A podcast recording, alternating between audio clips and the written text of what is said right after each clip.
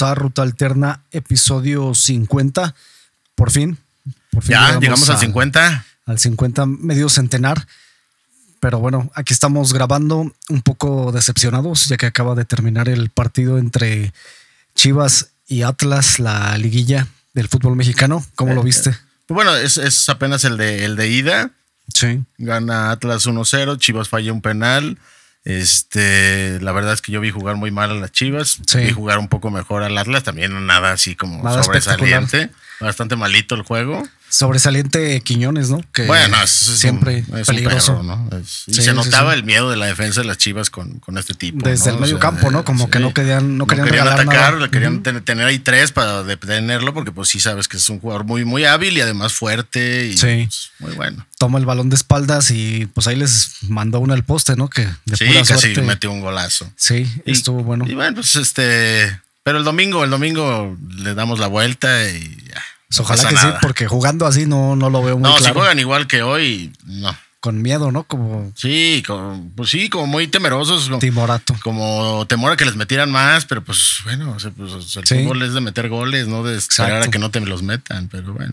Exacto, y bueno, espero que esto salga antes de que sea el partido de. Ah, desde, el domingo. Yo creo que sí, yo creo que más tarde el sábado ya, ya lo estaremos ahí colocando en las redes y en las plataformas.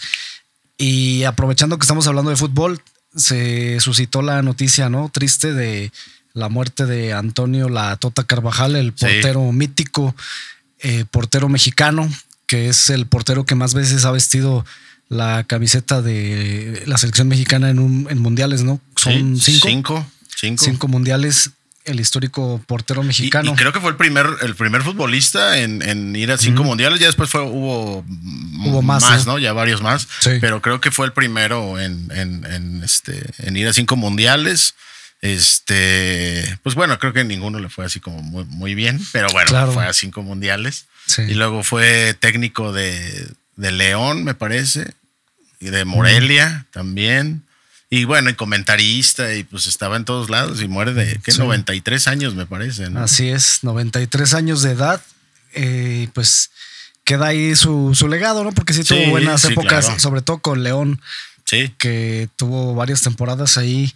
No sé cuántos títulos ganaría con León. La, verdad creo que los que ganó fue, no sé si fue como técnico, no, la verdad no, no, no sé, o sea, como fue su futbolista que no, pues, en realidad no nos tocó, pero conocemos la historia porque pues bueno, siempre te hablaban de la el cinco copas y el cinco copas y era como siempre hablar de, él. Pero no, en realidad no, no conozco tanto su, historia. Me acuerdo que ganó dos campeonatos, pero creo que como técnico. Como, Sí, como portero ya vi y ganó tres títulos con León que fueron la temporada 51, 52, 55 y 56 y en 57 y 58. Ah, ok. Fueron esos tres títulos. Entonces sí como, como jugador, ¿no? Como portero. Como portero de León, dos de liga y uno de copa.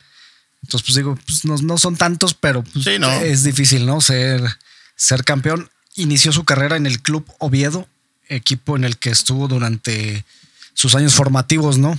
Ahí digamos que fue del, en las, la reserva, las fuerzas básicas, y ahí, ahí se formó como, como jugador. Su, su, debut se dio en 1948 con el Real Club España. ¿Cómo eran los nombres de los equipos de antes? Y, Muy españoletes. Sí, digo, ahorita platicamos un poquito más atrás todavía, ¿verdad? Ahorita en un rato te platico sobre el libro que queremos. Ah, ok, sí, sí, sí, claro. Platicar un poquillo. Y bueno, ahí jugó dos temporadas y de ahí dio, el brinco a León con los Esmeraldas, ¿no? Los sí, que fue el equipo de sus amores, ¿no? Así es, que es como que era su equipo de el que le iba, ¿no? Sí. Entonces, pues, hay una historia romántica, ¿no? De, del fútbol que un aficionado se vuelve jugador de, de, su equipo, que pues me imagino que han de haber varias, que de hecho cuando luego se les pregunta como que ya cuando se vuelven, se vuelven futbolistas, como que pierden un poco el amor, ¿no? Al, o ven de otra forma el fútbol los jugadores. Pues sí, como profesionales que te pues, trabajas o que trabajas para una empresa, pues lo mismo los futbolistas, ¿no? Así que pues, si son profesionales, pues juegan bien en el equipo al que vayan y.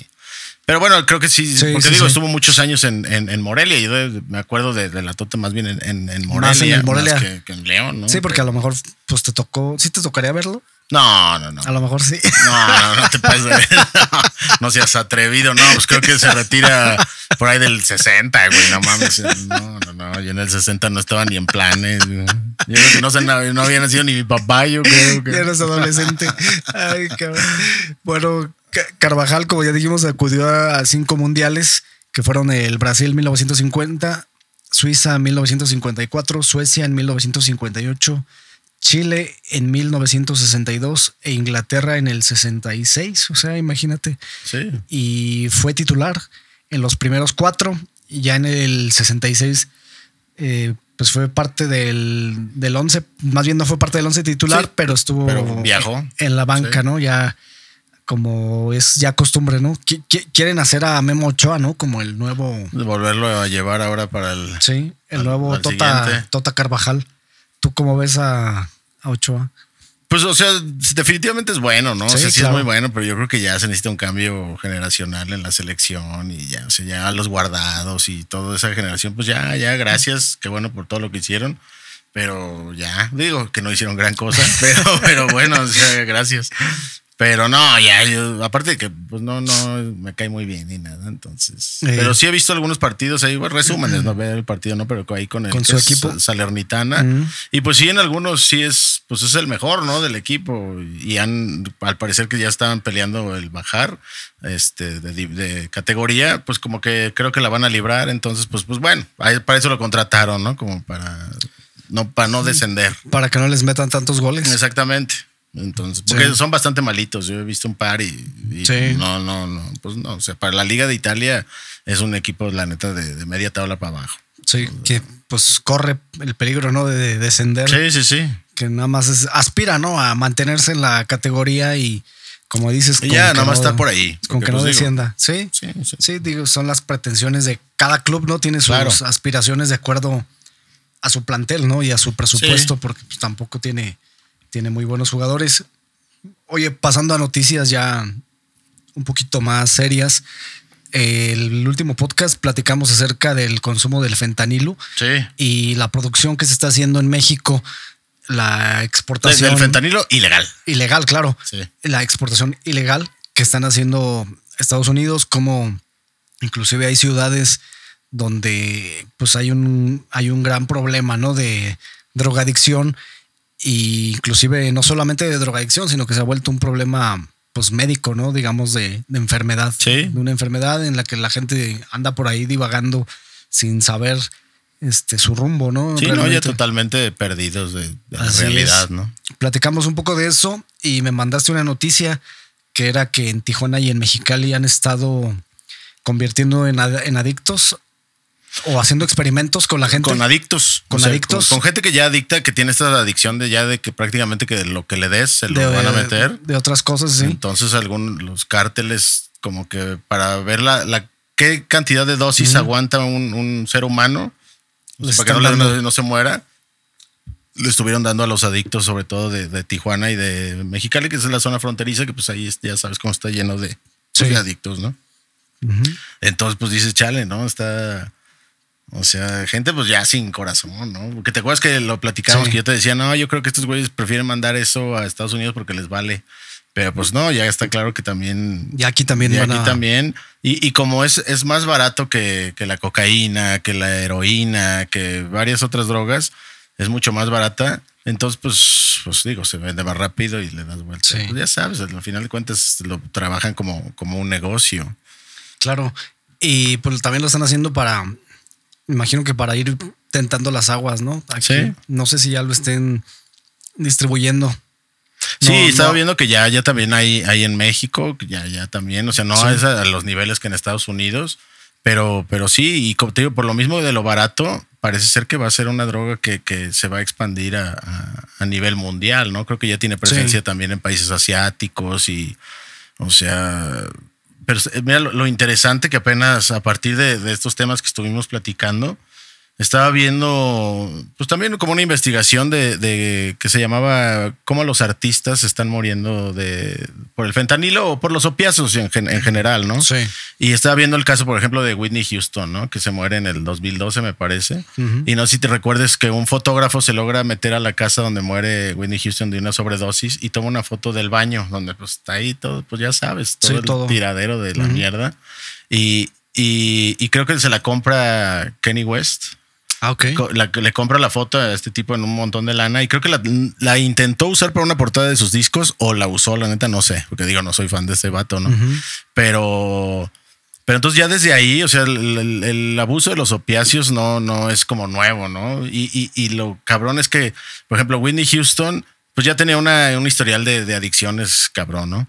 Pero ella por, por, o sea, era por recetas médicas, médicas legales que le, le daban estos opiáceos y, y, se vuelve adicta y, y pues pues, eh, tenía dinero para poder pagarle a un doctor que le siguiera dando las recetas y. O sea, se murió de sobredosis, no, suicidio ni nada. Sí, no. Por ejemplo, también Michael Jackson se murió de una sobredosis también de estos opiáceos y, y, también, o sea, te acuerdas que hasta demandan al, al, doctor, tratan de demandar al doctor y no pasa nada, pero por ejemplo también eh, eh, es que hubo varios. Prince, por ejemplo, a partir de que ya se volvió como más público el problema que había en Estados Unidos fue con la muerte de Prince, porque Prince no tenía un historial de, de, adicto, pero para creo que era para terminar una gira, tenía dolores de cadera y lo operan y le dan, no me acuerdo si precocet o fentanilo, ¿no? Son al final son drogas muy parecidas a partir de opiáceos. Y, y, pues al final de cuentas se, vuelve adicto y, y, pues digo que son artistas que tienen dinero pues para pagarle a un doctor y que se le sigan dando las recetas y puedan surtir en cualquier farmacia de la esquina a un precio relativamente económico. Eh, Chris Cornell, mm, que, él, sí se, él sí se suicidó pero también se hizo adicto a, los opiáceos. Y, lo cagado de, Chris Cornell es que él sobrevive a la ola de, heroína de Seattle, ¿te acuerdas? En el tiempo de grunge y eso. Él sobrevive a eso porque pues, también le, gustó. Y luego se hace adicto a esto también por cuestiones de recetas médicas. O sea, sí, es lo que estaba viendo, fíjate, en una, como una noticia, ¿no? Que está pasando esto en Estados Unidos, no solamente con lo del fentanilo, bueno, lo del fentanilo ya sabemos cómo es, pero con otras drogas que están ahorita mucha gente pues enviciada y, que ah, inclusive pues ha muerto, ¿no? Por, por problemas de abstinencia que generaron a base de, medicamentos que les recetaron después de una operación, después de que se les quebró una pierna, una operación en el estómago, no sé, pero que los mismos doctores, ¿no? O sea, que no tenían como la certeza de, hasta dónde podía llegar la adicción de esos medicamentos y, y pues sí recayó. Yo no sé si tenían la certeza de, que no, o sea, como que no sabían que, no tuvieran claro que se iban a volver adictos. ¿O crees que sea agenda farmacéutica? Yo creo que sí, porque, por ejemplo, cuando estamos hablando de, artistas, ¿no? Por ejemplo, también Tom Perry, güey, también que para terminar su última gira, su última gira, eh, también tenía una bronca de cadera y, le dieron fentanilo, precoceto, una de estas, ¿no? Que son muy, muy similares. Y, al final, pues, se murió de una sobredosis, ¿no? Y, y este y, imagínate, esos son, digo, artistas que tienen dinero para pagarle a, un doctor que les dé la receta y comprarla de forma legal. Imagínate un vato que tiene un, un, seguro de salud bajito en Estados Unidos, no de estos chonchotes, bajito, y llega y, oye, necesito una operación de tal, pero le dice el doctor, no, esto con pastillas se soluciona. Entonces, mejor tómate estas pastillas y tómate estas pastillas. Y se, pues, se terminan hasta que ya cuando le dicen, no, pues ya, ya aquí se acabó tu receta pues la, buscan porque ya, ya, ya, se engancharon y la tienen que buscar pues en el mercado negro y sabemos que ya hemos comentado en el podcast pasado de que son drogas hechas pues ahí en, laboratorios clandestinos que no tienen la misma calidad y... Sí, sintéticas ya. Exactamente, eh, eh, hechas de forma sintética. Sí, que, que no llegue, ¿no? El, el fentanilo al seguro social. no, que llegue legal, pues. Sí, pero que no llegue así, ¿no? Como dice, o, que no se empiecen a usar este tipo de sí, de, recetarlas. Eh, oye, porque decían que llega gente, no sé, tengo una depresión. Ah, date, date precocet. Eh, tengo un dolor de hombro, no sé, porque mi trabajo me lastimé. Ah, date fentanilo, güey, no hay pedo. Con eso te lo quita y vas a poder chambear chingón. Pero al final de cuentas, pues generaron una cantidad de adictos ha, muerto más gente por, este tipo de drogas de los opiáceos que, la cantidad de, estadounidenses que murieron en la Segunda Guerra Mundial, güey. O sea, ya la cantidad es, es, impresionante. Sí, sí, es algo muy cabrón, ¿no? Que tienen que empezar a regular o, ver qué chingados hacen, porque sí, y son cosas que casi no se ven, ¿eh? casi no se hablan o por ahí ves en algún video escondido en internet, pero son temas muy complicados, ¿no? Inclusive más difíciles que otros que andan por ahí haciéndosele mucho ruido, movimientos y demás. Sí, y, suena como a, conspiración, ¿no? De las farmacéuticas, porque los nuevos cárteles son las farmacéuticas, ¿no? O sea, que, que generan adictos y, y, pero pues ellos les venden, ¿no? Entonces, y además ellos les dan incentivos a los doctores que recetan estas drogas. Dicen, ah, si tú tienes, me consigues, no sé, 15 güeyes a los que les vendas esto, yo te voy a pasar ahí un, pues ya sabes, una mochadita o... Sí, y no, y no se ve descabellado tampoco. Sí, o sea, si, lo analizas, estaba viendo un podcast donde este vato, el, creativo, eh, eh. entrevista a, un chavo, ¿no? Creo que es un actor, cantante, algo y comenta que su papá era dentista o algo así y que descubrió una patente. Bueno, hizo una patente por, por un, este, un estudio que hizo para un producto que ayudaba a combatir las caries, que las eliminaba y que cuenta que se lo compra, la patente se la compra una industria, ¿no? De estas farmacéuticas para, pues no para vender ellos el producto, sino para esconderlo, güey. Sí, claro. Y sí, te lo platico y, y, pues es real, ¿no? O sea, sí, sí es, sí es algo muy probable. Entonces dices, cabrón, o sea, así estamos, ¿no? Que a lo mejor alguien con todas las buenas intenciones, inclusive con sus recursos propios, ¿no? sin tener ningún tipo de apoyo económico de empresas, hace un estudio y logra sacar algo que va a ayudar a la humanidad y pues lo, esconden, güey. O sea, y eso me imagino que pasa en muchos aspectos. No, totalmente. O sea, son, corporaciones, la neta, de mal corazón. O sea.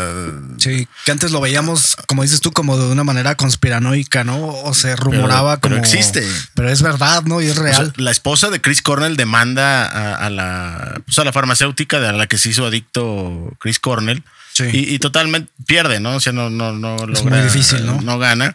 Pero ella se ha dedicado a partir de eso a dona un chingo de lana para campañas de concientización, para campañas de rehabilitación, para, no sé, fundaciones que combaten las adicciones. Entonces, pero imagínate la cantidad de dinero que tienen estas empresas que no, nunca le ha podido ganar nadie, o sea, ni a los doctores. Digo, demandaron al, al, de Michael Jackson. Creo que también demandaron al de Whitney Houston al de Chris Cornell, o sea, y no ha pasado nada. Al de Maradona también. No, ese, es quién sabe. Sí, no, algo, bueno, algo así escuché que. también, ese sí no me lo sé. Sí, porque falleció de un, paro, ¿no? Cardiorrespiratorio. Sí, ya, estaba mal, ¿no? sí, y pues obviamente consumía sustancias igual, de la misma forma. Él tenía, lo que yo sé es que él tenía dolores crónicos muy fuertes. Por eso consumía como este tipo de pastillas o drogas, ¿no? Que disfrazadas de medicinas. No sé si tú te acuerdas cuando dirigió a Dorados, que muchas veces lo veías en las entrevistas como oído. No, pero no me acuerdo que si es este Gómez Junco. Gómez Junco lo, está entrevistando y está lento. Y se pregunta no sé qué. Ah, sí. Eh, se queda así como, no sé, 15 segundos sin poder decir nada. Sin poder decir nada. Y se dice que él tenía dolores muy fuertes en las rodillas. Entonces, pues porque fue futbolista y tuvo varias operaciones. Y estaba gordo. Y estaba gordo o tuvo muchos altibajos en su peso, ¿no? De repente estaba delgado, luego bajaba mucho, entonces pues todo eso pues, hace daño, ¿no? Entonces, pues tenía esos dolores, ¿no? De las lesiones, aparte la medicina antes en sus tiempos de futbolista no era como ahora. Entonces, pues sí tenía como que muchos resentimientos en, su, en sus articulaciones. físicamente. Entonces se dice que él se medicaba, ¿no? Para soportar el dolor. Entonces, cuando tenía que caminar y eso, pues era cuando iba a jugar, ¿no? Bueno, cuando su equipo iba a jugar, como él como técnico, entonces pues, consumía, ¿no? Este tipo de drogas para aguantar, entonces le causaban ese efecto. En realidad no era que estuviera mal de la cabeza, ¿no? O algo así, sino era como los efectos sedantes. Sí, pues andas atontado. Sí, pues, drogas muy fuertes, ¿no? Y pues me hace todo el sentido. Sí, porque digo, al final de cuentas son opiáceos, o sea, viene del opio, pero además, este, digo, es las legales, las que, las que sirven para las operaciones, como lo platicamos el podcast pasado, ¿no? Sirven en todas las intervenciones quirúrgicas, gente con quemaduras, con dolores muy fuertes, enfermedades terminales, pues se les da. Pero si se lo das a cualquier persona que porque le dolió ahí, no sé, la rodillilla ahí, porque dio un mal paso. O por un dolor de cabeza, ¿no? Ajá, por lo que sea pues, eh, porque son drogas que son muy fácil que te enganches, o sea, que de volada generas, generas este dependencia, independencia, adicción. Entonces, pues las farmacéuticas felices. Ahorita, pues, bueno, le está comiendo el mercado acá. Sí, sí. los cárteles, ¿no? Pero. Y, y, es que también hay gente, ¿no? Que para todo toma pastillas. No, y, los gringos así son. O sea, los gringos para todo, pastillita, pastillita, para todo, ¿no? Les, les gusta andar avionados, pues. Sí.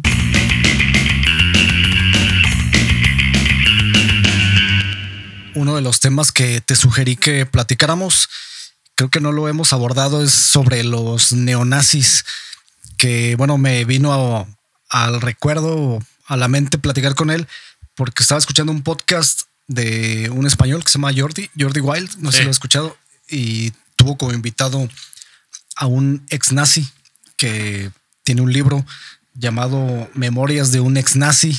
No, no lo he leído, ¿no? Pero por lo que habla, pues es como, como una reflexión sobre lo, que es ser nazi, ¿no? Hoy, en día y, y, las cosas que a lo mejor están mal, ¿no? Dentro de, del movimiento o de la ideología. Y algo que él maneja mucho, si dice que pues sí, no se, se arrepiente y que pues no, ya ahorita no, no comulga con esa ideología, pero sí dice que hay como cosas, ¿no? De, digamos, de la ideología que él todavía mantiene, ¿no? Que, pero que no son el racismo ni, ni ese tipo de cosas que yo lo vi más bien como por el lado más fascistoide, ¿no? Como lo, lo, que él a lo mejor conservó, como fue como la parte más política. Y por ahí algunos temas, ¿no? De del cuidado de los animales y eso, que pues sí tenían, ¿no? También ellos, pero pues me llamó la atención, ¿no? Y creo que nunca lo habíamos platicado, según yo. Eh, habíamos abordado el tema del nazismo muy superficialmente. superficialmente sí. Y pues digo, yo creo que los dos tenemos la noción, ¿no? De lo que es y el impacto que tiene en la sociedad mundial este tipo de ideologías que pues básicamente son los individuos, ¿no? Todos los grupos que abogan por una ideología que combina, digamos, el nacionalismo extremo, pudiéramos decir. Sí, el supremacismo racial. Con el, ajá, y con el racismo, ¿no? Como que crean una identidad conforme a estos valores, ¿no? Que podríamos decir que son son valores, ¿no? De alguna forma. hay que recordar eh, de dónde viene, ¿no? O sea, en, en, el periodo de entre la Primera Guerra y la Segunda Guerra Mundial, a partir del, del, ¿cómo se llama? Del Tratado de Versalles, ¿no? Que acaba acabando la, la, Primera Guerra Mundial. Pues prácticamente lo, lo, redactó eh, Francia y para darle en su madre a Alemania, ¿no? y, y, y, pues creó mucho resentimiento entre muchos alemanes, entre ellos obviamente Adolfo Hitler, que crea este partido, que el Partido Obrero Nacionalista, ya no me acuerdo que tan, es un nombre largo. Nombre largo, pero, pero bueno, de ahí viene. Y, y sí, tenían este rollo de, antisemitismo, o sea, totalmente antijudíos. Sí, aversión eh, hacia los judíos. hacia, hacia la gente que nacía con algún desperfecto físico, digamos, también este, xenófobos y además medianamente como partidarios del uso de la violencia para reafirmar sus, ideas, ¿no? Su ideología. Y, bueno, ya sabemos todo lo que pasa, ¿no? Segunda Guerra Mundial y, mucha gente, pues digamos, el neonazismo de lo que estamos hablando, pues son gente ya de la actualidad, digamos, contemporánea, claro. que está retomando estas ideas, pero digo, el origen viene de, de gente enojada por lo que había pasado, porque dijeron, no, nos la están cobrando todas a nosotros, ¿no? Y de ahí viene la furia de, Hitler y querer hacer un cagadero en el mundo, ¿no? Sí, Pero A, final de cuentas viene de, de, un sentimiento de, enojo y, también yo creo que mucho del neonazismo viene también por ahí, ¿no? O sea, de gente que está enojada por pues no sé, me imagino los, neonazis, sobre todo, no sé, en países como Estados Unidos, ¿no? De que ven que los latinos tienen mucha fuerza en algunos lugares y que se vinieron a quedar nuestros trabajos cuando nosotros somos descendientes de europeos y pues ya sabes, ¿no? Al final, sí, pero lo más cagado que creo que sí lo platicamos alguna vez en el podcast que, que hay neonazis eh, en México, güey. O sea, sí, en los países latinoamericanos. Es que loco, no te estás viendo, tú no puedes ser neonazi. O sea, claro. Pero bueno, al final de cuentas ya las ideologías van cambiando. Sí, sí, sí, está medio raro. Sí, ahorita platicamos un poco del origen, ¿no? O sea, lo, que yo creo que la mayoría de la gente sabe, ¿no? La mayoría de la gente ya ha visto en películas, en series, en libros, todo este movimiento de la Segunda Guerra Mundial que causa como una fascinación, ¿no? En mucha gente por lo, lo único y lo histórico, ¿no? Que fue este suceso que pues sí vale la pena estudiarlo, ¿no? Y, y, también estéticamente, ¿no? Tiene como mucha, mucha cosa, ¿no? No sé, como cómo, se vestían. Sí, sí. Este, los carros. Era una chingonada para comunicar. O sea, lo que hizo, que es el segundo Reich, ¿no? El segundo Reich. Sí, segundo Reich. Sí. Eh, eh, la, capacidad que tenían era Hegels, ¿no? El que hacía toda la, campaña de, estos cabrones. Este, pues sí, y las suásticas y cómo le llaman la, la cruz esta. ¿Cómo se llama la gemantada, no me acuerdo cómo se llama, la cruz esta, y, y, pues los discursos de este güey, y las banderotas, y, al final de cuentas le lavó el coco a un chingo de gente. Claro. Y, pues las locuras que pasaron, ¿no? Sí. Y, lo que se me hace bien cabrón es que, no sé, tuve algunos amigos alemanes, bueno, dos, en realidad, no, así, ah, chingo, ¿no? y, una, y una amiga sí me decía, nosotros nos da pena hablar de, nuestro pasado, ¿no? Nos, nos, nos sentimos mal. Y, ahorita ver que, como que se está regresando muchas posturas, o sea, Donald Trump y, personajes de ese tipo. Que están retomando este tipo de retóricas. Pues ¿no? tal vez no tal cual, pero sí muy similares, o sea, de xenófobos. Y a, lo mejor nada más es como para mostrar una fachada o mostrar un discurso, no, no, no lo sé, pero eso parece ser, ¿no? No creo que todavía. Pero mucha gente está jalando por allá, güey. Sí, sí saben que es un discurso que, es nacionalista y que jala gente, ¿no? Sí, y digo, platicamos todo eso, ¿no? Ahorita, eh, bueno, pero dicen que el origen del neonazi en sí surge después de la derrota de Alemania en la Segunda Guerra Mundial, como una reacción, como dices tú, de enojo de, a la derrota del régimen nazi, que pues fue derrocado, ¿no? Prácticamente y pues básicamente, como dices tú, hay un gran sector, que creo que es la mayoría de alemanes que se sienten apenados, inclusive hay muchos, bueno, lo que he escuchado, ¿no? Que, mucha gente dice que ha ido a Alemania, que los, ¿cómo se llaman? las estatuas y demás, este, que tienen mucho el, como el mensaje de pedir perdón hacia la humanidad, hacia los judíos, hacia los polacos, ¿no? Todas estas culturas que pues las trataron mal, ¿no? Sí, totalmente, pues, las, las, las asesinaron. Estuvo muy, estuvo muy culero. Entonces hay como que muchos monumentos que, que piden perdón, ¿no? En los que, que, sí conmemoran, digamos, esa etapa de la historia, pero desde un punto de vista más crítico. Más pues. crítico, autocrítico y, y pidiendo disculpas, ¿no? Sí pero también está este otro sector, ¿no? Que lo vio como que una derrota y hay que volver, hay que... Entonces, está, está cabrón, ¿no? Si lo analizas desde un punto de vista psicológico. Sí. Creo que también tiene mucho, mucho problema de psicológico y sociológico, ¿no? Sociológico, sí, sí. Pero a lo que voy yo es cómo puede un individuo empezar a retomar estas ideas que ya está como dicho por toda la, la mayoría de la humanidad, que es algo pues, obsoleto, ¿no? Un tipo de pensamiento retrógrada, si lo quieres ver de una forma. Entonces, ¿cómo es posible, no? Que todavía en estos tiempos haya gente que retoma este tipo de ideas para ganar valor, estima, o, no, sé cómo, desde dónde nazca, ¿no? Este sentimiento de pertenencia. Pues yo creo que es lo mismo, o sea, como que se, al principio fue la idea de, acabar la Segunda Guerra Mundial y se hizo el mundo más global y, como que se acabaron un poquillo las fronteras de, manera relativa, tanto política, ideológicamente, lo que quieras pero pues ya hubo gente a la que ya no le gustó, ¿no? Como, como a partir de, la conformación de la Unión Europea. Y esto pues ya no les gusta que, vayan los latinos, ¿no? Para allá, o en Estados Unidos, que ya no quieren, o sea, entiendo que es como un rollo hasta de supervivencia, pero, pero totalmente equivocada, ¿no? son ideas, pues sí, como dices, retrógradas, no sé, Sí, pues es hasta una desilusión, ¿no? Que a lo mejor alguien que se pone a investigar y a leer, porque obviamente no, naces, ¿no? Con esto, porque ya no está dentro de la, de la cultura, digamos, general de las sociedades. Pues sí, no, al contrario. Al contrario, ¿no? Es algo que si, si te clavas en esto es porque estudiaste, ¿no? Y, y algo viste, ¿no? Que, que, que te encajó con tu mentalidad o no sé.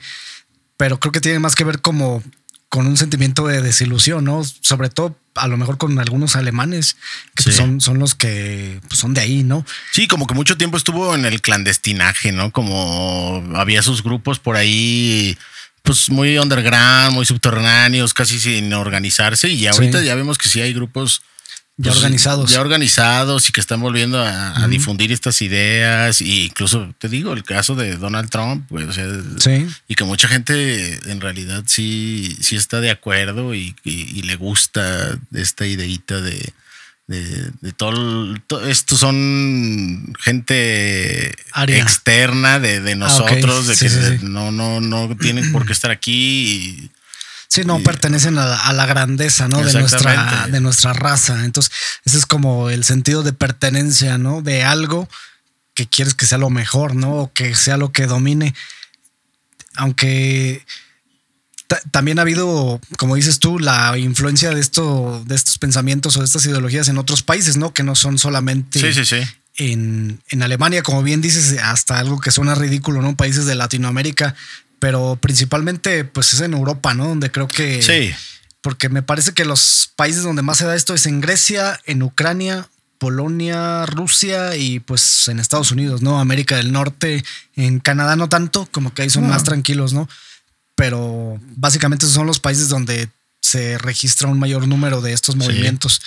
Como dices tú, que ya son movimientos organizados, este, que no nada más son como gente aislada, ¿no? Algo que decía este güey, el, invitado que te decía del podcast que estaba ah, escuchando, eh, se llama David Saavedra, es español ese güey.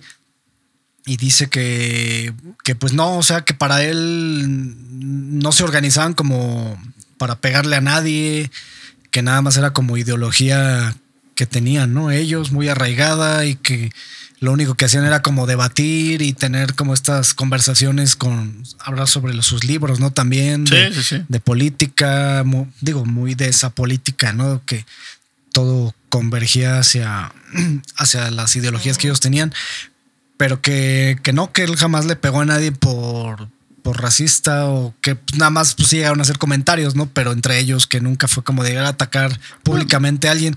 No sé, a lo mejor. Ah, no, y digo, finalmente, finalmente, pues español, ¿no? Y pero digo, España tiene el caso de Franco, o sea, sí tiene casos de, fascismo y, la chingada. que no, no, es lo mismo que, que el nazismo alemán, pues.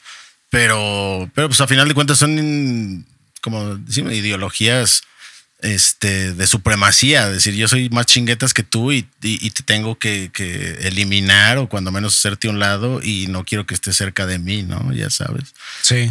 Estaba viendo, escuché en, la radio, digo, regresando aquí como al tema de México, hicieron una encuesta, no, recuerdo bien quién la hizo, pero que eh, cerca del 60% de la gente que consultaron le hicieron la pregunta como, ¿estarías dispuesto a vivir, no sé, en un fraccionamiento, una colonia cerca de ti con gente que no piensa igual que tú?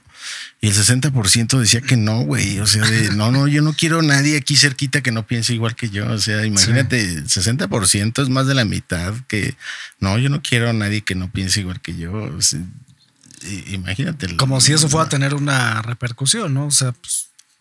Pero bueno, habla de la, división cabrona que hay a nivel mundial, ¿eh? O sea, pero también la tenemos en México, ¿no? El, ah, Chairo y el Fifi y todo esto, o sea, la tenemos. Claro, claro. Y, en Estados Unidos ahorita es de los países más divididos del mundo también, ¿no? O sea, de, Es que, bueno, lo que yo veo es que existe como esta retórica también de los políticos o de los líderes políticos que con tal de con tal de jalar gente, de tener adeptos, pues hacen esto, ¿no? De dividir. Sí, están dispuestos a, a mí me vale de dividir, como que no se dan cuenta de las consecuencias que tiene eso. ¿De quién es esa frase? Divide y vencerás, ¿Es de Napoleón o de quién era? No, ahí te la debo. Sí la he escuchado muchas veces, pero no, sé de quién sea.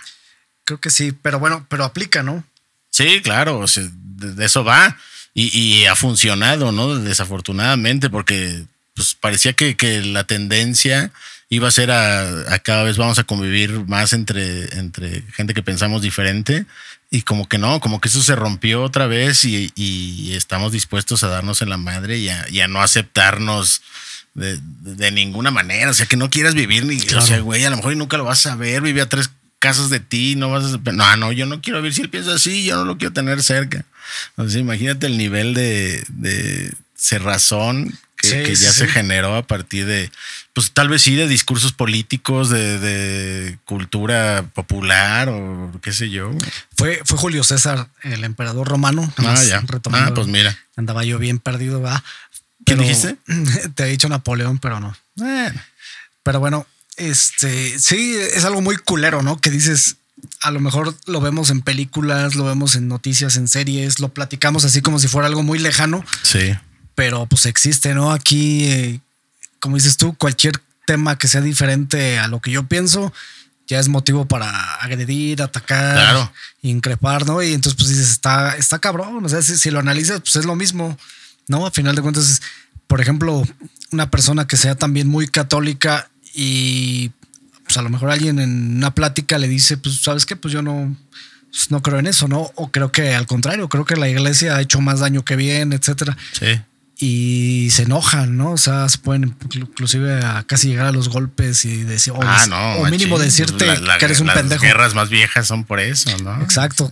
Como dicen, no hables de, fútbol, de política, y de religión. Y de religión, ¿no? En los temas más chidos para los más chingones, con unas chavas encima. Mm.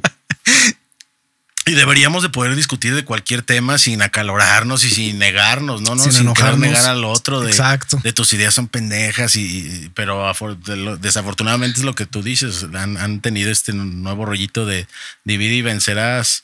Porque pues siempre va, a haber un bando que tenga más, más seguidores, ¿no? A final de cuentas. Sí, sí, sí. Pero la división no está llevando a nada bueno, bueno, para mi gusto, ¿no? Y cómo se ve ahorita, ¿no? En redes sociales, si tú ves este, no sé, Twitter está bien cabrón en ese tipo de temas. O sea, hay un tweet polémico de alguien conocido, alguien famoso, ya sea en la política, alguien de la comunicación, y pues llegan, ¿no? Todos a opinar, a mentarse la madre, a decirse.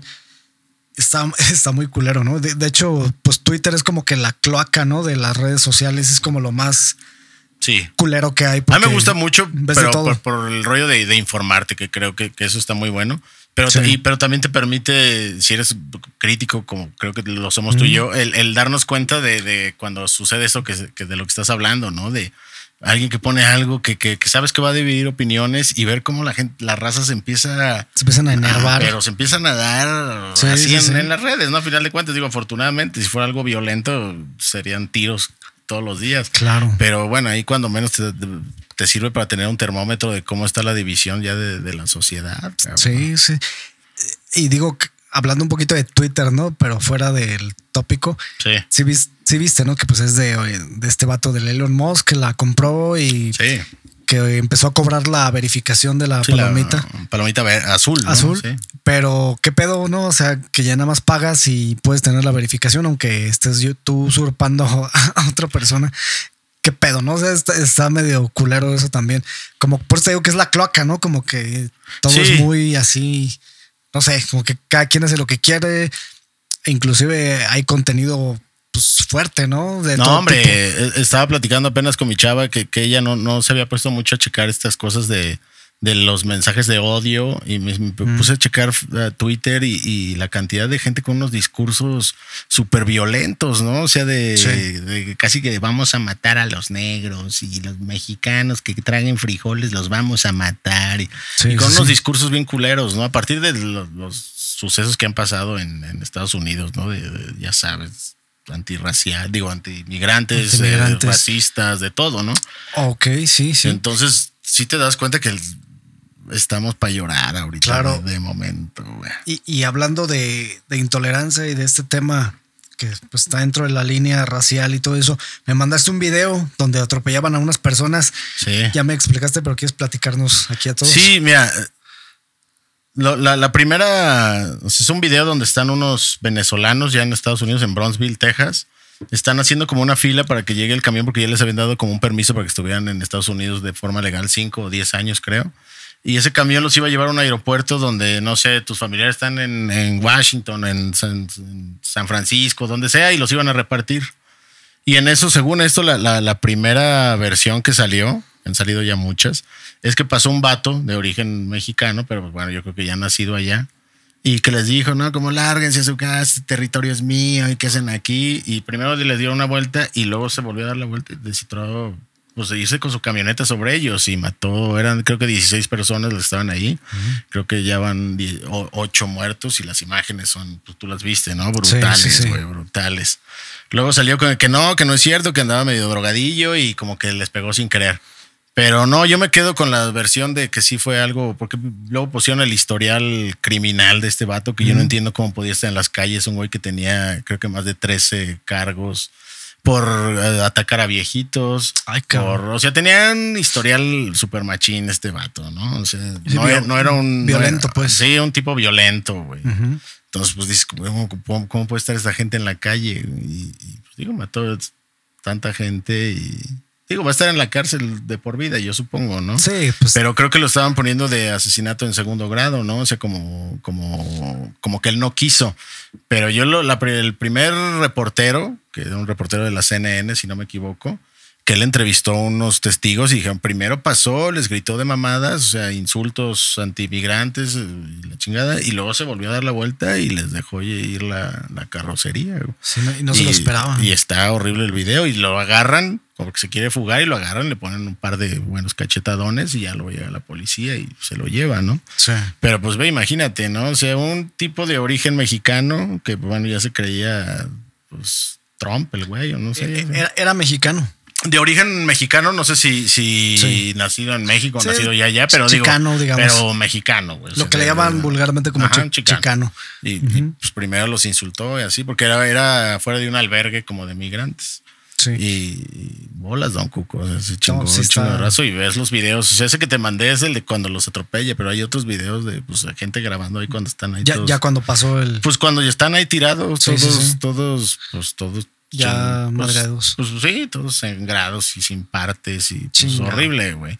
Sí. Entonces, imagínate, digo, cómo está la, la, sociedad. Que por algo tan pendejo, ¿no? Te puedas poner a hacer ese tipo de cosas.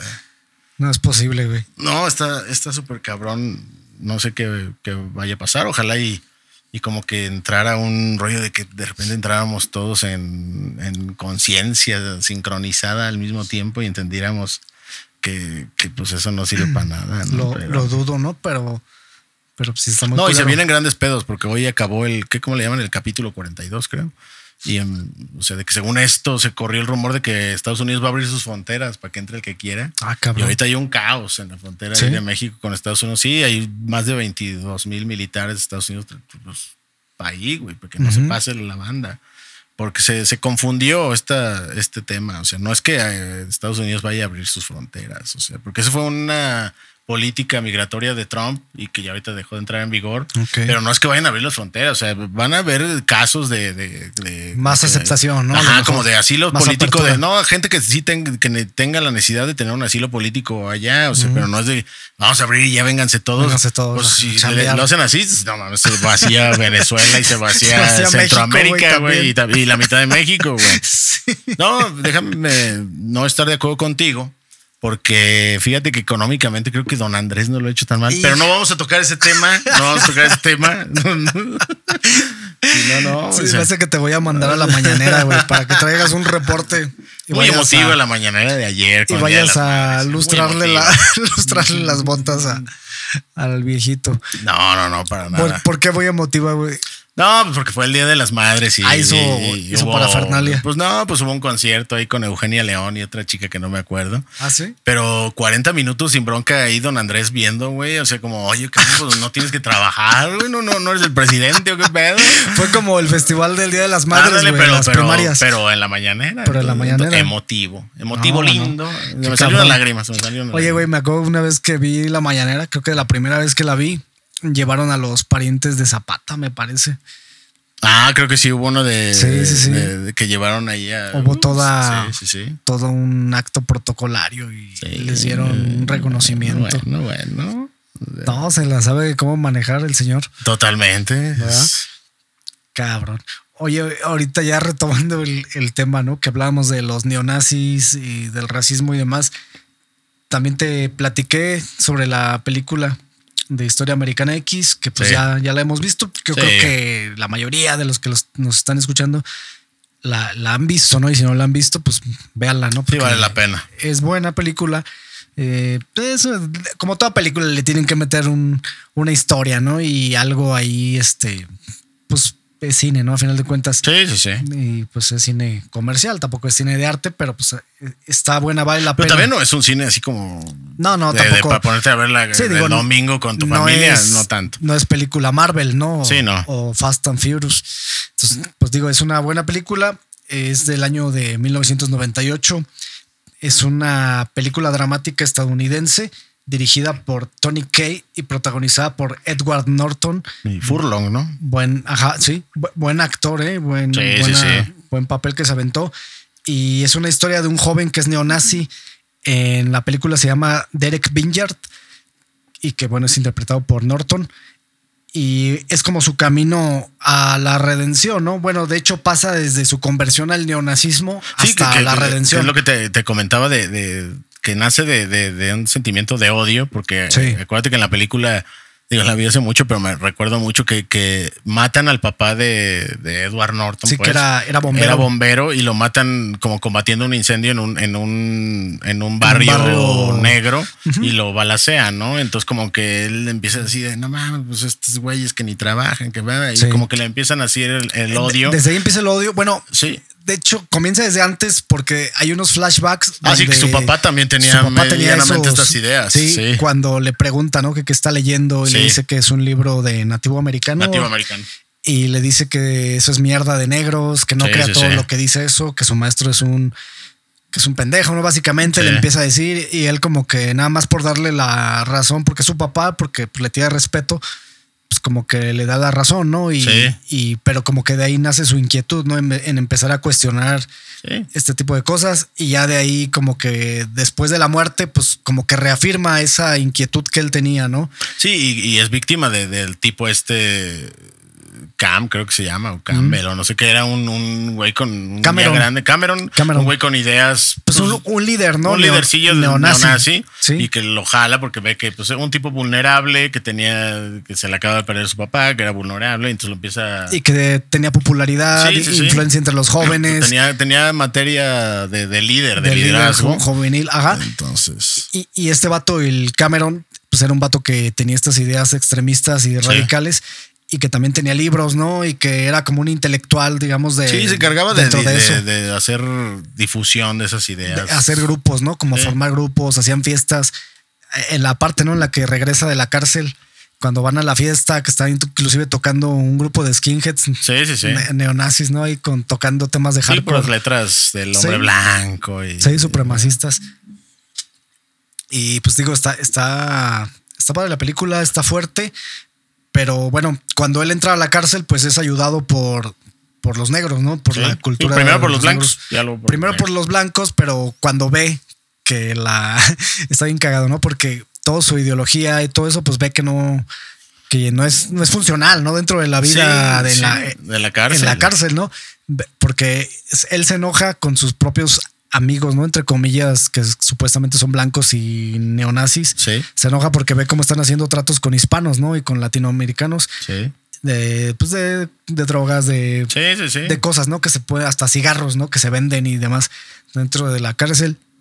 Y dice que cómo es posible, ¿no? Que, que puedan estar haciendo negocios y pues le explica, ¿no? El vato que es como el líder de ellos, como que pues olvídate de tu ideología, güey. Pues eso aquí no aplica. Aquí no funciona. Eso es pura mierda, ¿no? Le dice prácticamente, aquí no funciona y inclusive se burlan de él, ¿no? Cuando le hace la, seña del, de, los nazis. De los nazis.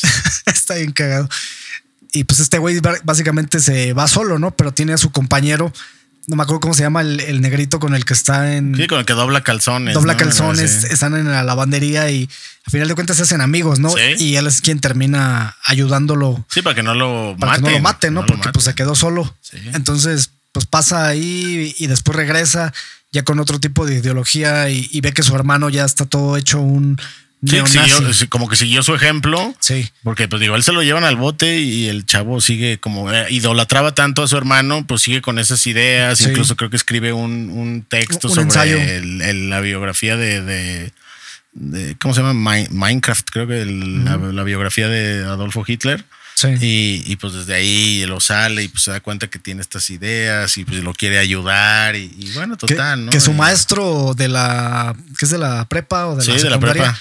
Es el que termina como que también ahí ayudando, ¿no? Inclusive a, Derek, que, es, que es el que lo visita cuando está en la cárcel y, el que lo consuela cuando lo violan y digo, no les vamos a contar todo, ¿no? Ya estamos echando el spoiler para los que no la han visto, pero pero pues vale la pena, ¿no? Aún así. Sí, porque tiene, tiene un mensaje chingón. O sea, a pesar de que la, película es, fuerte, es crudona, tiene un mensaje chido al final, ¿no? O sea, a pesar de que, pues, no termina bonita, digamos, la historia no termina con un final feliz, todo lo contrario. Pero se presta para hacer una reflexión interesante sobre lo que venimos platicando desde hace rato, ¿no? De, de cómo estas ideas, pues en realidad son retrógradas y, fueron ideas que, que, que que tuvieron su origen en algo muy específico, ¿no? Una Alemania devastada, una Alemania castigada después de la Primera Guerra, con gente muy enojada y que dijeron nosotros somos los chinguetas y, al final, pues, como fue tan, tan fuerte su mensaje, o sea, como convenció a tanta gente. Que, incluso en pleno 2023 todavía hay gente que le sigue gustando pues estas ideas, ¿no? Sí, y, todo esto, ¿no? Y creo que todo lo que hemos hablado desde que iniciamos el podcast, hablamos mucho de ideologías.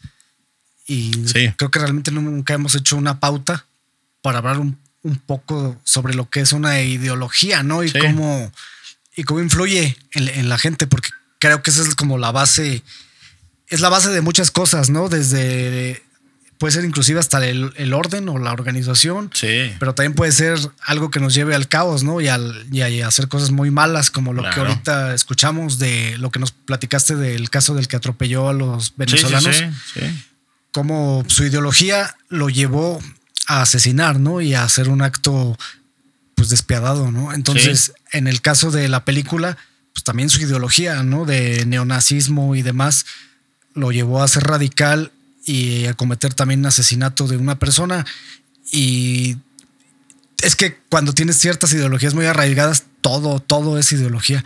Sí, todo en tu vida es ideología. La música, el arte, los libros, las películas, todo, la música, como te decía, sales a la calle, ves a una gente, a una persona que medianamente lo ves similar a ti y lo asocias con tu ideología y, y y automáticamente como que es un deseo, ¿no? De tener empatía o, tener cierta, cierta afinidad con una persona que, que tú asumes, ¿no? Que, que puede pensar igual que tú cuando estás muy arraigado en, ese tipo sí, porque de ideologías. La ideología que tengas es la manera en la que vas a interpretar tu realidad y lo que está pasando, ¿no? Si tienes cierta ideología de este tipo, si pasa alguna cosa, vas a tomar partido de, alguno de los dos bandos, ¿no? O de los tres o cuatro bandos que haya, ¿no? Porque al final de cuentas lo que es la, ideología es un conjunto de, ideas, creencias, de, aprendizajes que has tenido a lo largo de la vida. Valores, y, y hay ideologías de todo tipo, o sea, ideología política, religiosa, este, no sé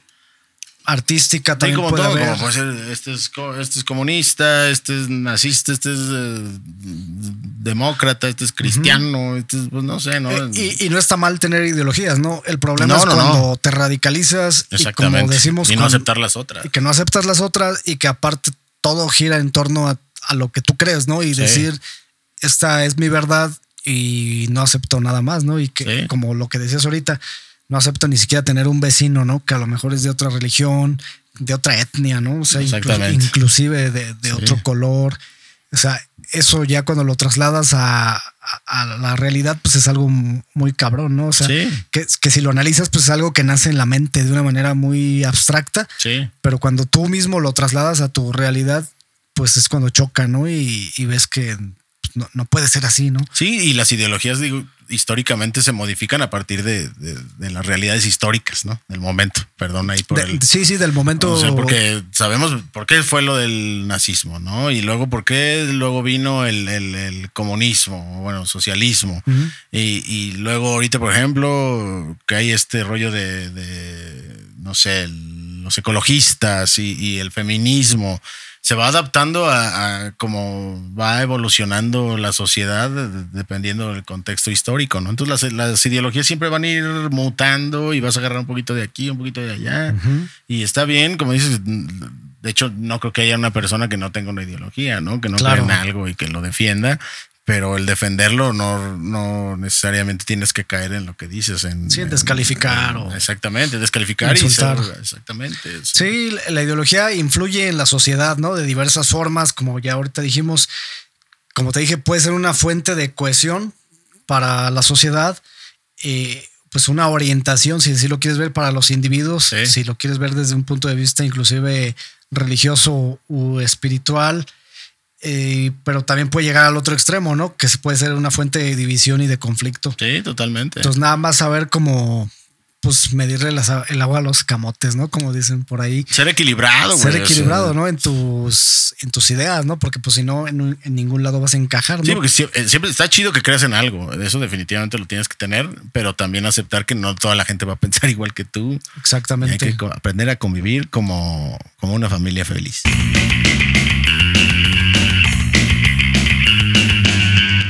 Historiador del fútbol es un libro que me regalaron ahora en diciembre. El historiador en el estadio, ¿no? Algo así. El historiador en el estadio, perdón, que bueno, también muchos le dicen el historiador del fútbol. Es un libro de un español que se llama Tony Padilla. Yo no lo había nunca escuchado, pero pues tiene buena trayectoria, ¿no? Tú por ahí le diste una leída a su biografía. Sí, colaborador en un montón de, medios españoles especializados obviamente en fútbol y, director de la revista Estapanenca, que creo que es así como una revista pues, pues, de las buenas. Pues. Claro, sí, sí, sí. Y pues el libro, no, no lo he leído todo, pero ya he leído algunos de los capítulos.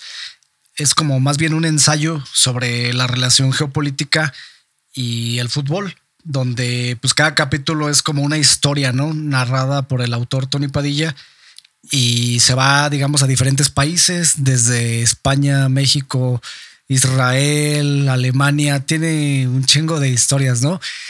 Y bueno, hay, digo, todas son buenas, la verdad. Sí. Y me acordé de una de las primeras que habla de Pachuca, eh, que pues es la cuna, ¿no? De, de fútbol en México. Ya hemos platicado aquí un poquito sí.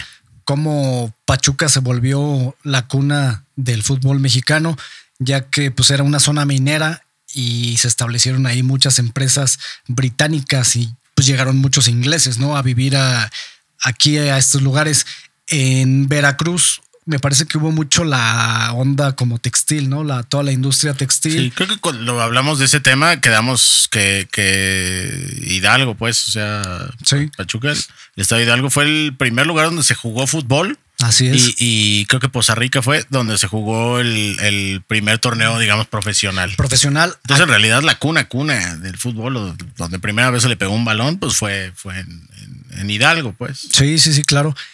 Y bueno, entre todas las historias que vienen aquí en este libro, pues viene esta, ¿no? Sobre, sobre Pachuca y narra cómo en el tiempo de Porfirio Díaz, eh, justo antes de la revolución, em, pues empezó el fútbol, ¿no? Como un hobby, como un deporte amateur entre los trabajadores mineros y que realmente los equipos eran puros ingleses y por ahí alguno que otro escocés y alguno que otro estadounidense, pero los mexicanos no jugaban porque desconocían el, el deporte, ¿no? O sea, no, aparte como que están más interesados en otras cuestiones de la política, ¿no? Que, estaba, que estaba pasando o trabajando, porque también esa es otra, ¿no? O sea, digamos que era un deporte para la clase alta en esos tiempos, pero que poco a poco fue, digamos, haciéndose de dominio popular, ¿no? O del pueblo.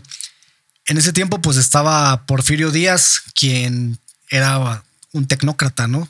Sí. Que quería modernizar México y digamos que puso en manos de empresas de otros países, ¿no? Como británicas, alemanas, estadounidenses, francesas, etcétera, ¿no? Y digamos todo el desarrollo de la, de la infraestructura en manos de estas empresas, que realmente fue como darles un, un espacio y dejarlos que explotaran los recursos, ¿no? básicamente eso, eso fue lo que hizo. Que a lo mejor sí traían su tecnología y traían su, su infraestructura y la compartían y demás, pero pues digo, ¿a qué, ¿a qué precio, no? Sí, digo, fue el gran modernizador de México, pero pues como dices tú, ¿a qué precio? Sí, que fue el que trajo. La dictadura, ¿no? Exacto, el que trajo el tren y demás. Entonces, pues digamos que dentro de su dictadura comenzó todo esto como un pasatiempo, ¿no? Entre los mineros y entre alguno que otro mexicano que de repente juntaban. Y el primer club fue el, el Club Pachuca, que era conocido como Pachuca Athletic o algo así. Entonces era hay un nombre en inglés, ¿no? Estaba medio chistoso, ¿no? Que siendo una ciudad de México le pusieran el nombre así de esa manera. En 1892 se jugó en la ciudad de Pachuca el primer partido de fútbol en una hacienda llamada Frank Rule, eh, pues obviamente propiedad de los ingleses, ¿no? Sí.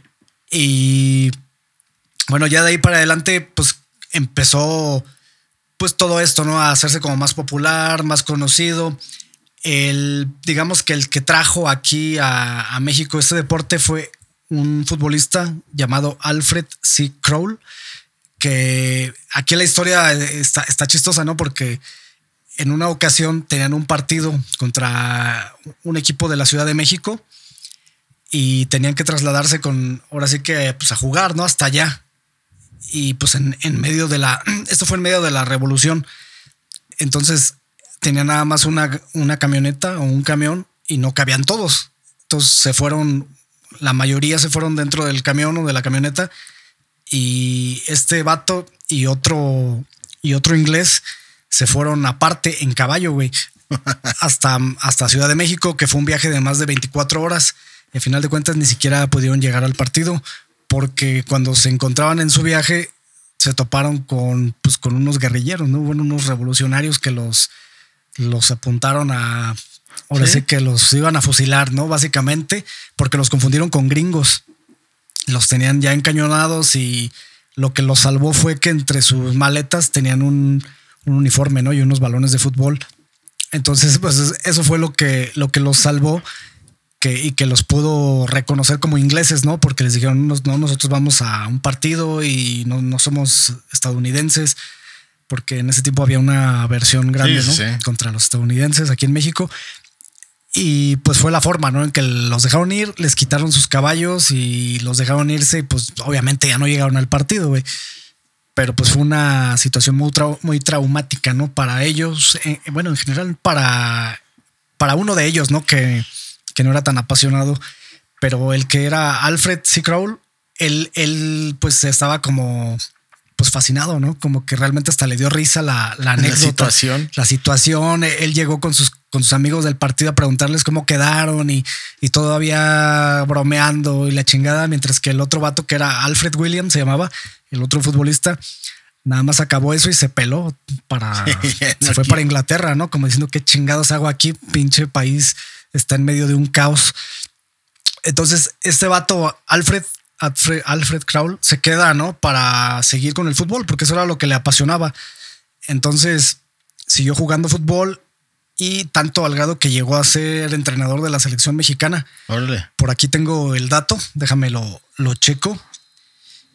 A ver, ¿en qué año fue? En 1935, en los Juegos Centroamericanos fue uno de sus primeros éxitos, ganaron el oro con, México. Sí. Entonces, pues llegó a tanto, ¿no? O sea, él fue jugador desde amateur, se volvió profesional, él fue, digamos, de los pioneros para que el fútbol se profesionalizara y se hiciera una liga más, más pues, profesional, ¿no? Sí. Y pues tanto fue su amor al país y, y, al fútbol que se quedó y pues llegó hasta ganar un oro con, con la, selección. Con la selección. Entonces está interesante. Sí. Ese tipo de historias, digo, yo la conté muy chileramente y muy resumida, pero de ahí tiene varias, varios nuggets. Sí, es que habla de muchísimos países, ¿no? Así es, inclusive ese, ¿no? Está muy detallado, incluso te habla mucho de la situación política que estaba viviendo el país, se clava en otros temas mientras se está contando la historia. Entonces, como que va navegando, ¿no? Este, ciertos pasajes que por eso es como un ensayo que relaciona la geopolítica con el fútbol, ¿no? Entonces lo relaciona y creo que lo hemos platicado, ¿no? En otros, en otros episodios sobre otros temas, cómo el fútbol puede tener su presencia dentro de, temas políticos, ¿no? Dentro, claro. dentro del país. Sí, puedes abordar la historia a partir de, del fútbol y de ahí hablar del contexto histórico. y digo, ahorita hablando del fútbol, ¿no? Pero de a partir de un montón de cosas, ¿no? Y es lo. Así es. Está chingón. Y, y, ahorita viendo el libro, te digo que leí yo nada más, cuando me lo mandaste, vi aquí nada más la, síntesis muy, muy, muy somera. Pero veo que es un libro, pues gordito, relativamente gordito, que será unas 300 páginas tal vez. No, son, son un poquito más. Ah, como por ahí. ¿Qué? Como 300 y feria, ¿no? Sí, no, es muy grande, ¿no? Pero, pero tampoco. Sí, tampoco es cortito, pues. Sí, 325. Eso, sí, sí, sí. Este, y pues todas son historias así, ¿no? O sea, como te decía, va desde México, España, Inglaterra, Israel, Rumania, Italia, Grecia, Jerusalén, bueno, en, Israel, Bolivia, Alemania, Etiopía, güey, Chile, o sea.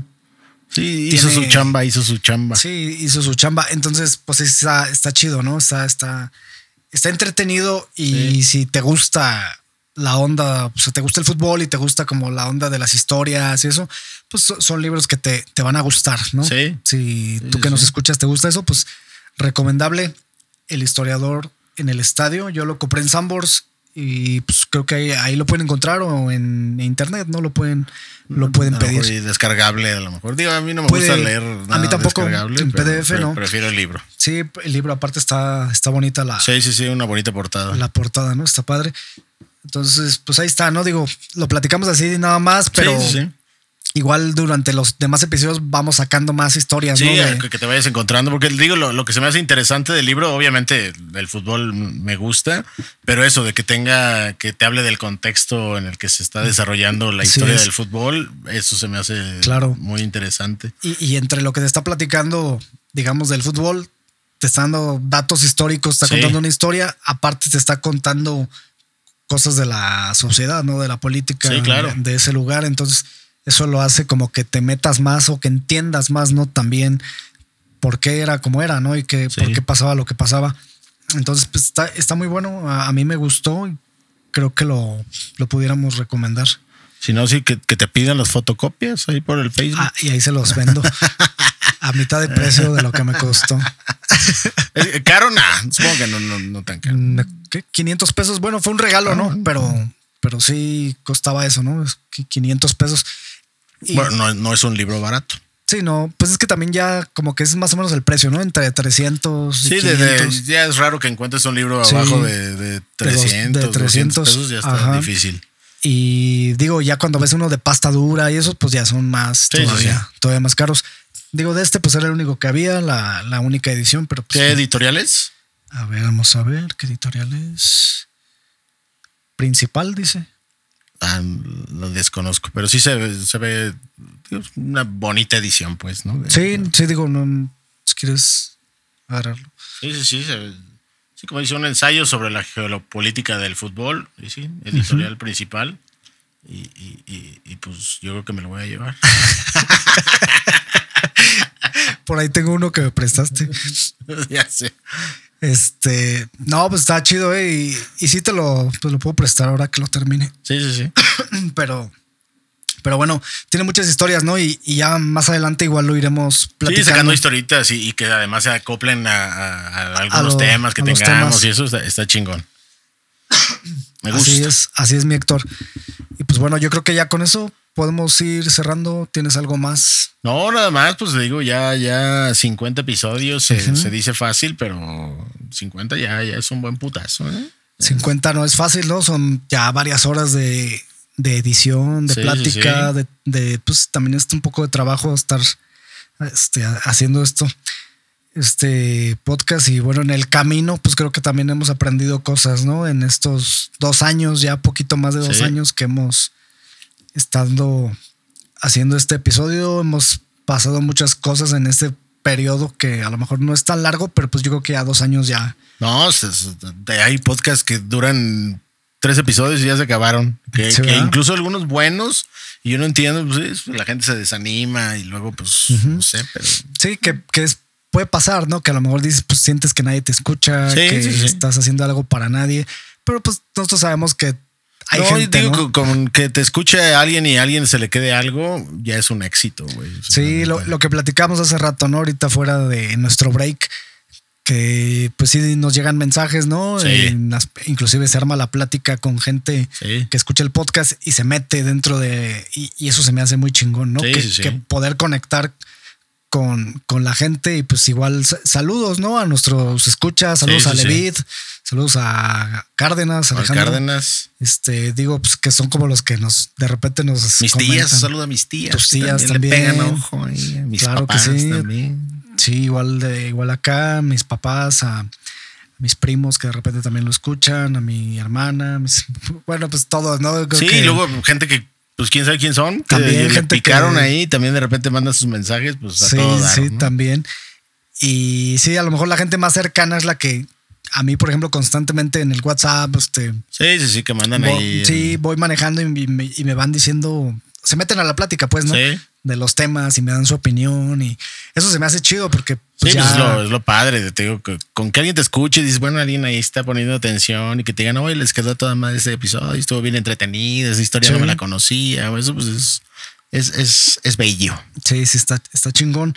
Y bueno, pues como bien decíamos, ya es algo, ¿no? De, de trabajo, lo que se ha hecho, es algo de tiempo y pues en el tiempo pues pasan cosas hemos conocido, yo he conocido temas que no, que no sabía, que no conocía, gracias a ti, y hemos estado platicando aquí de, yo creo que mutuamente, ¿no? Aprendiendo de pues temas. a investigar, pues siempre es aprender y, además cotorrearlo y claro. Claro, y dentro del contenido, pues hay noticias buenas, hay noticias malas, hay cosas que nos ponen felices, hay otras que no tanto.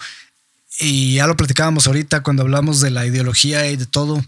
Pues el, el mundo es así, ¿no? Entonces, pues no queda más que tratar de agarrar lo bueno, ¿no? Y, no, no, no darle la espalda a lo malo, sino reconocerlo y verlo y, no caer en ello. Claro, y ser analíticos sobre ser todo. Analíticos, ser analíticos y abiertos. reflexivos. A, todo lo demás. Así es, y pues nada más que agradecer a la gente que nos ha seguido durante estos 50 episodios. Aquí pues vamos a seguir dándole y esperando que tengamos siempre algo de qué hablar, Víctor. Ah, siempre hay, siempre hay. Siempre va a haber algo. Pues gracias a todos. Síganos en las redes. Estamos en Facebook como Ruta Alterna Podcast. Estamos en Instagram como Ruta Alterna Podcast.